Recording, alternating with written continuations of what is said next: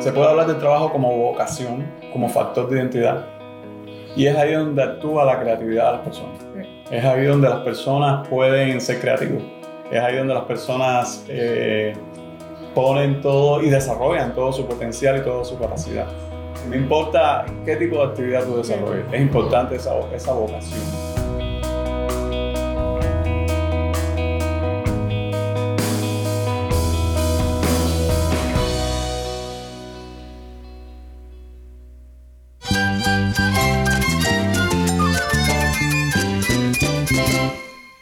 Jesús es nuestro Salvador, nuestro amigo. Cristo es mi guía, Cristo significa todo, pero en primer lugar mi Salvador, mi refugio en tiempos difíciles. Él es nuestra fortaleza. Es la salvación, es la vida eterna. Bueno, Cristo es, es vida. Él es suficiente. Él es el héroe de esta gran historia. Cristo para mí es mi todo. Es todo. Estás escuchando a El Faro de Redención. Cristo desde toda la Biblia para toda Cuba y para todo el mundo.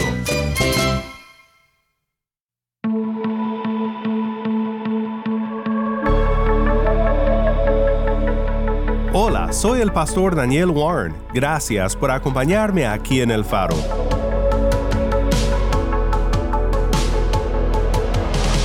Esta semana estamos en una serie titulada La fe en el trabajo. Hoy nos acompaña Santiago Ortiz, un pastor en Cuba y director de Fundación Campo Amor. Por vocación, Santiago es un abogado. Santiago nos cuenta sobre la importancia de reflejar los atributos de Dios en nuestra vocación, con la excelencia, la creatividad y hasta la manera en que nos comunicamos. Cuando la palabra de Dios nos dice, una luz no se esconde debajo de un amor, sencillamente esa luz no es que tengamos que decir algo, sino que esa luz eres tú. El mensaje eres tú.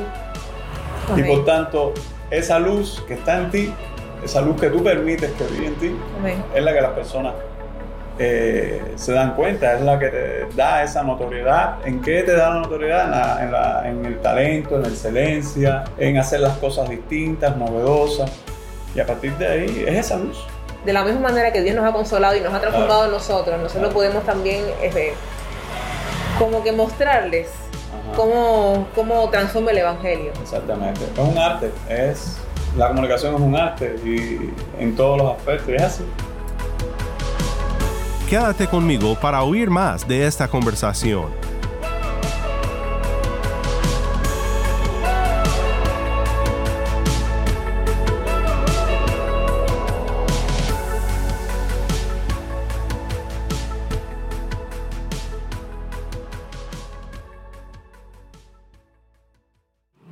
Bendiciones a todos nuestros oyentes. Les habla Jennifer Ledford y en este nuevo episodio del Faro de Redención quisiera invitar a un hermano muy querido con el cual el Señor me ha dado la oportunidad de compartir en varias ocasiones. Su nombre es Santiago Ortiz Pérez. Dios te bendiga mucho, mi hermano. ¿Cómo estás? Dios bendiga todo muy bien. Muchas gracias. Gracias por aceptar nuestra, eh, nuestra invitación para el programa. Eh, me gustaría que nos comentaras un poco acerca de tu profesión, porque por lo que conozco, eres abogado.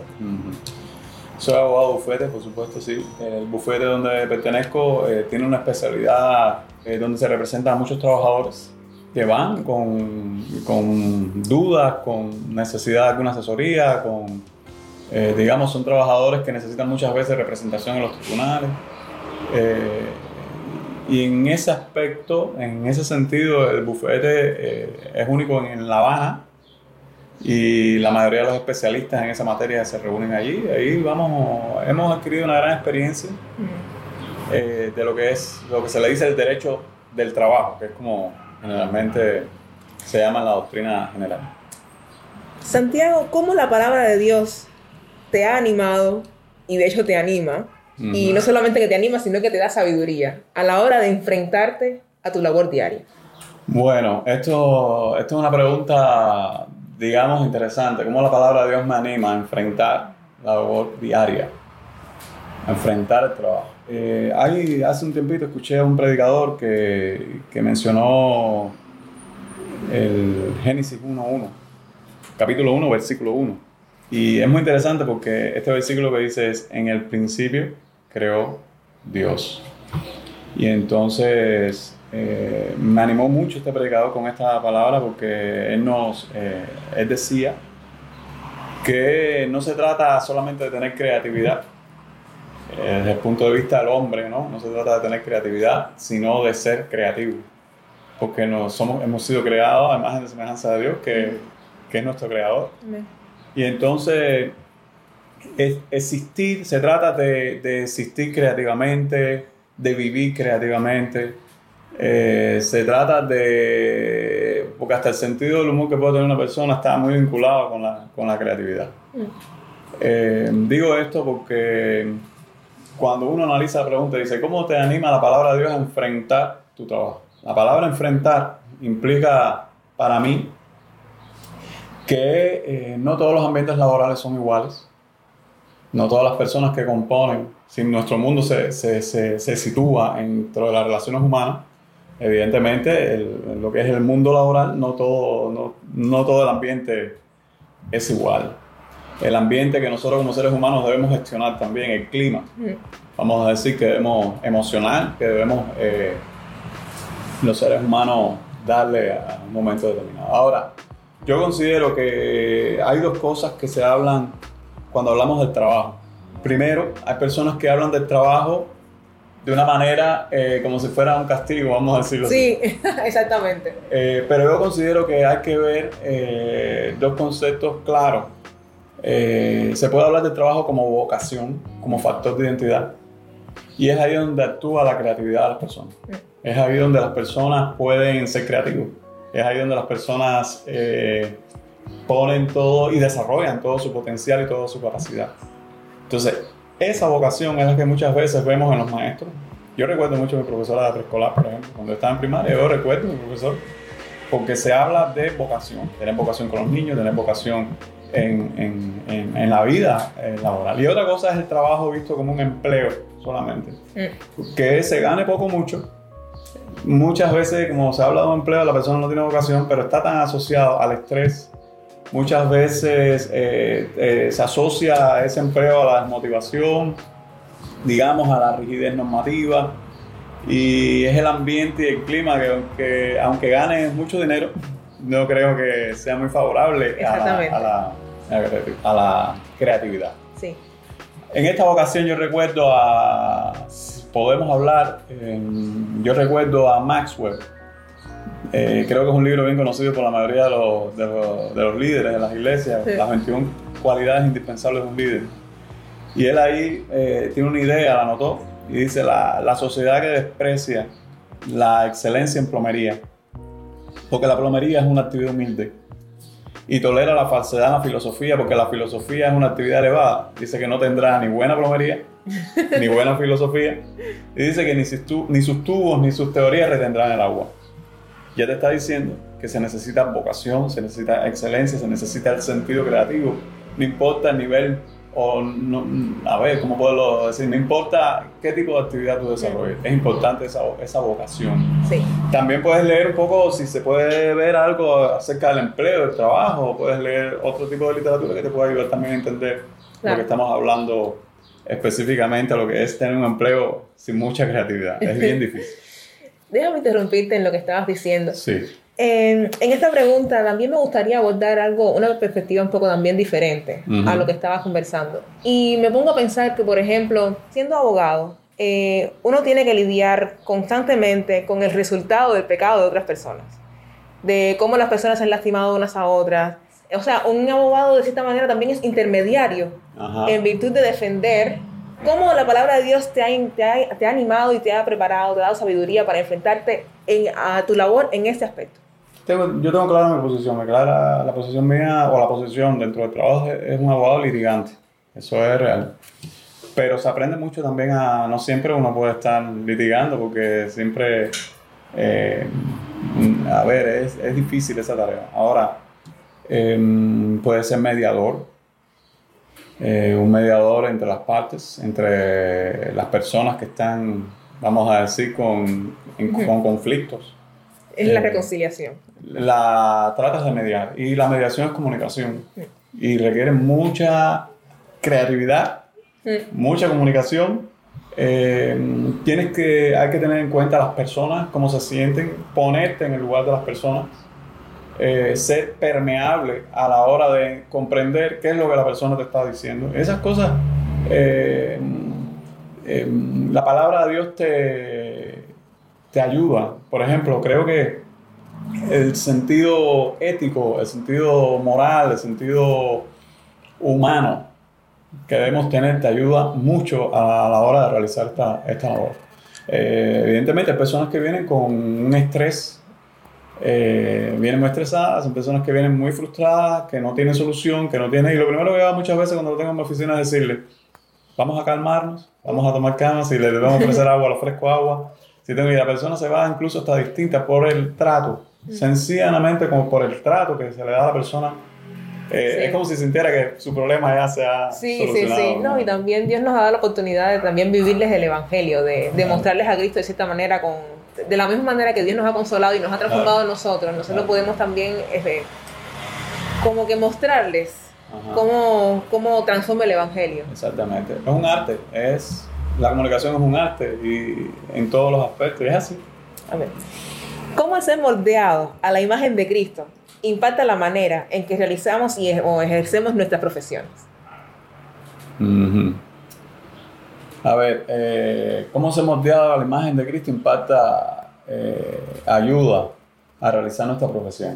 Puedo ponerte un ejemplo. Mira, hace un tiempo llegó una, una mujer, bufete, eh, ella me contrata, pero resulta que esta mujer era cristiana.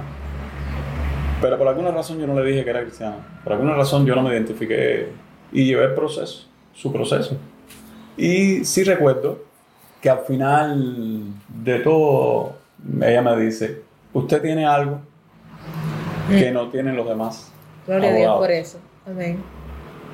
Usted, y entonces yo me quedo pensando así y yo le pregunto, bueno, ¿y qué algo usted? Bueno, es un algo en el trato, es un algo en, el, en la forma de, de- de- de llevar que yo no pude encontrar en otros abogados. Sin embargo, lo vi, vi en ti. Yo oro por usted. Mira eso. Yo me pregunté, ¿cómo ella, se dio, cómo Mira ella eso. pudo percibir eso si yo nunca le dije? Y ahorita estábamos hablando de creatividad, de ser creativo, pero cuando hablamos de ser creativo, hablo de notoriedad. Eh, cuando la palabra de Dios nos dice, una luz no se esconde debajo de un almud, no se esconde debajo de, digamos, de una mesa. Sencillamente, eh, esa luz no es que tengamos que decir algo, sino que esa luz eres tú. El mensaje eres tú. Y por tanto, esa luz que está en ti, esa luz que tú permites que vive en ti, es la que las personas eh, se dan cuenta, es la que te da esa notoriedad. ¿En qué te da la notoriedad? En, la- en la- en el talento, en la excelencia, en la, en, vamos a decir, en hacer las cosas distintas, novedosas. Y a partir de ahí es esa luz. Amén. Creo que esa es la pregunta que más o menos puedo decirle. A veces no se trata tanto de palabras. Mire, eh, mira, la carta de, Filemón, eh, cuando tú la lees en la, en la Biblia, es una hoja. Sin embargo, es una de las cartas que a mí me gusta mucho. La carta no habla, de- no menciona literalmente la palabra perdón. Sin embargo, el tema que te habla es el perdón. La Biblia no dice que eh, la Biblia usa la palabra justo, el hombre, a ver, ¿cómo poderlo decir? El hombre es justo por la fe vivirá. Fíjate que te lo dice como sustantivo, no como un adjetivo. La Biblia no te dice el hombre es justo, no, sino te dice el El justo, justo. por la fe vivirá. Entonces esa es la notoriedad que tiene un creyente, esa es la, digamos, como la imagen de Cristo. Porque la imagen de Cristo, a veces hablamos de, de- de- o sea, en la imagen de Cristo, eh, sin- sencillamente tú no puedes ir a la cruz como lo hizo Él. Amén. Sencillamente tú no puedes usar la ropa que usó Él. Mm. Sencillamente ese moldeado de la imagen de Cristo es el carácter de Cristo en ti. Amén. Es esa luz en ti. ¿Cómo, hacemos, cómo podemos ser transformados por su Espíritu Santo? Exactamente.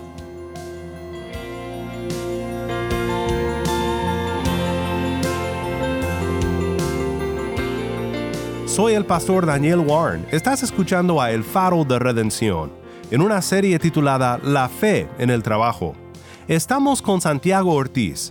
Santiago nos habla ahora sobre cómo los creyentes no solo glorifican a Dios trabajando en el ambiente eclesiástico, sino en todo lo que hacen.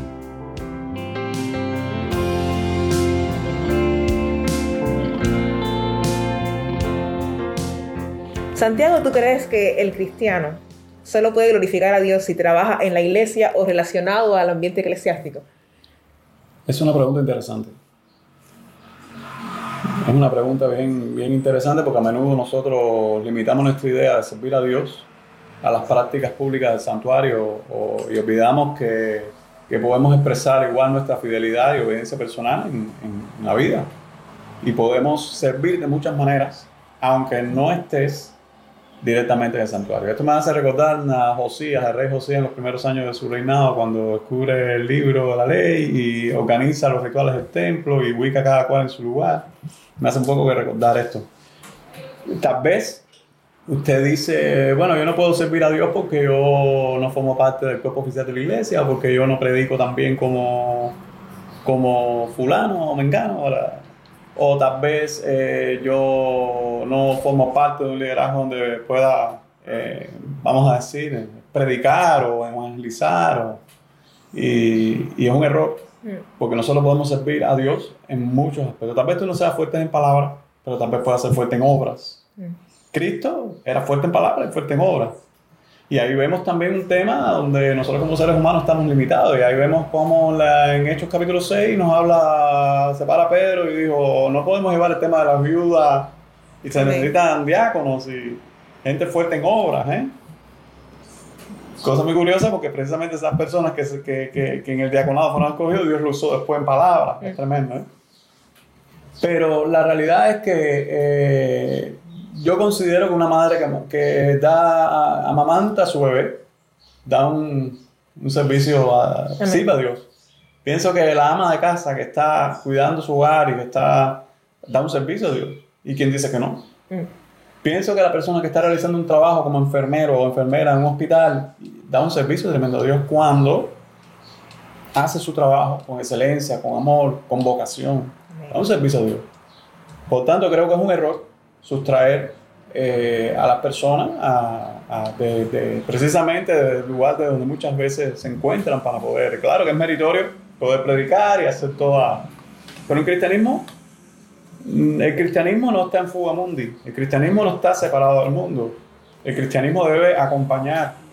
¿eh? Es más fácil eh, estar separado en un convento, vamos a decirlo así, separado de una montaña y todo el mundo es bueno. Exacto. Ahora, el reto está cuando tú estás en la vida, en la cotidianidad. Inmerso en el mundo, en en el ambiente que Dios nos ha puesto. Amén. Nosotros no tenemos el Dios de Platón, que es el Dios, vamos a decir, que el, de- famoso deísmo que no se mete en el mundo. Que está separa las aislado de su creación. Estamos Está hablando aislado de del su Dios bíblico, creación. que es el Dios que eh, está involucrado en la, en la creación. Esto más o menos lo que pudiera decir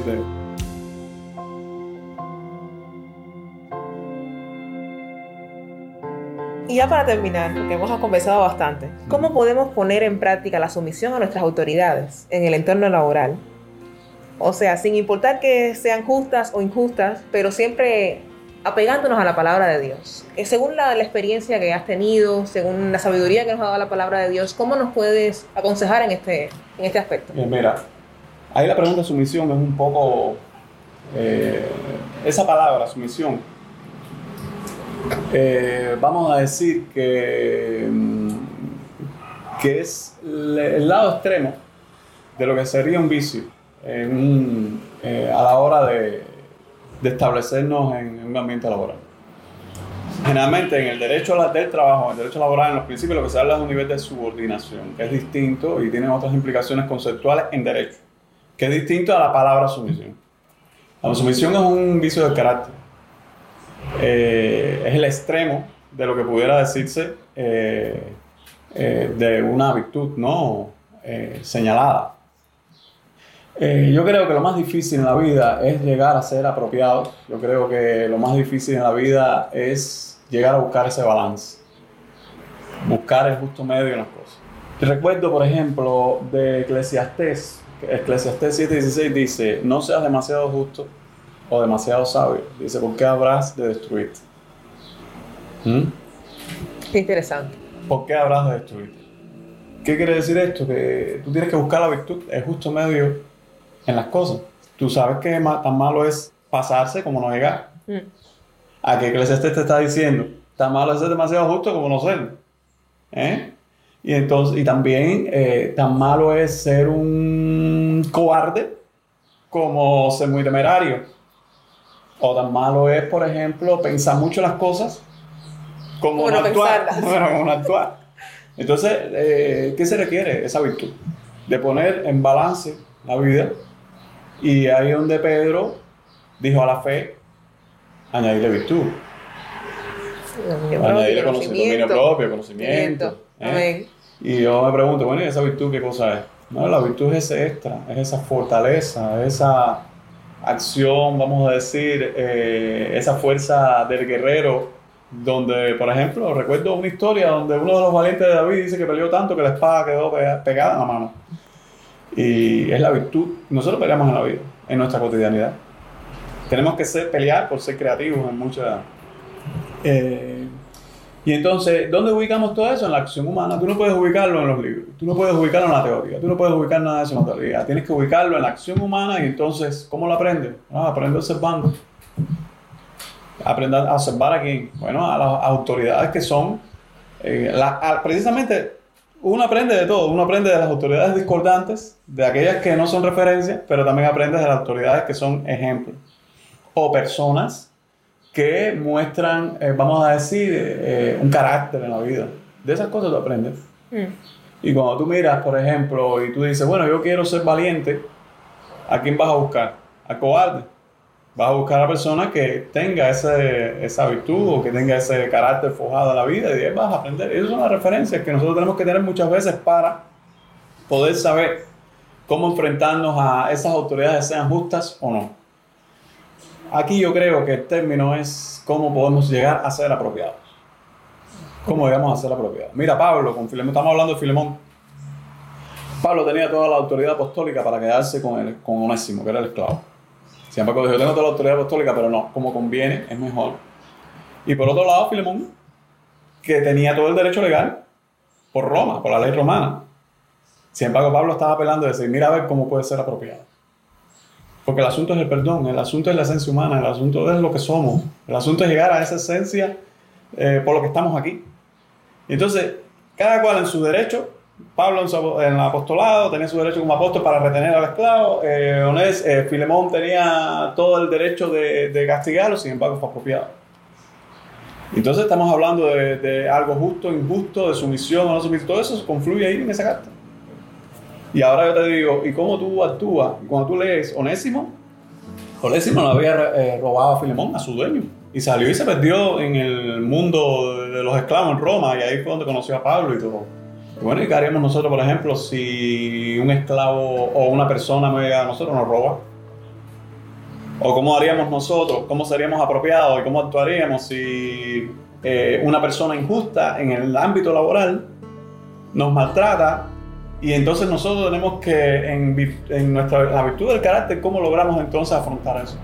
Eso es una cosa que se aprende en la vida. Eso es una cosa que, esa virtud, se aprende observando precisamente Sí. a aquellas personas que... Gracias le damos al Señor porque tenemos su palabra, que sobre todas las cosas en todas estas circunstancias nos da sabiduría, para la cual nosotros podemos, o sea, mediante la cual nosotros podemos eh, eh, llevar a las obras todo esto que estábamos hablando. Muchas gracias Santiago por acompañarnos en este, en este episodio. Dios les bendiga mucho. Muchas gracias.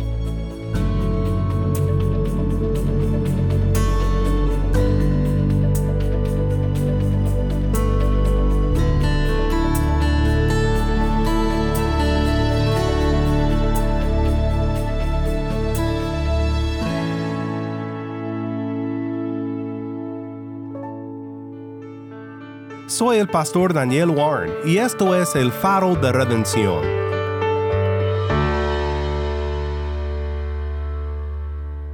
Santiago, muchas gracias por acompañarnos en esta serie La fe en el trabajo. Si estás en sintonía fuera de Cuba, te animo a que ores para unirte con nosotros en nuestra misión de hacer resplandecer la luz de Cristo en Cuba y de compartir la voz del pueblo de Dios en esta hermosa isla con oyentes en todo el mundo. Para hacer tu donativo a este ministerio apoyado por personas como tú que aman a Cuba y aman a Cristo, visita nuestra página web elfaroderedencion.org diagonal donar. elfaroderedencion.org diagonal donar. Gracias por tu sintonía y que Dios te bendiga con su gracia.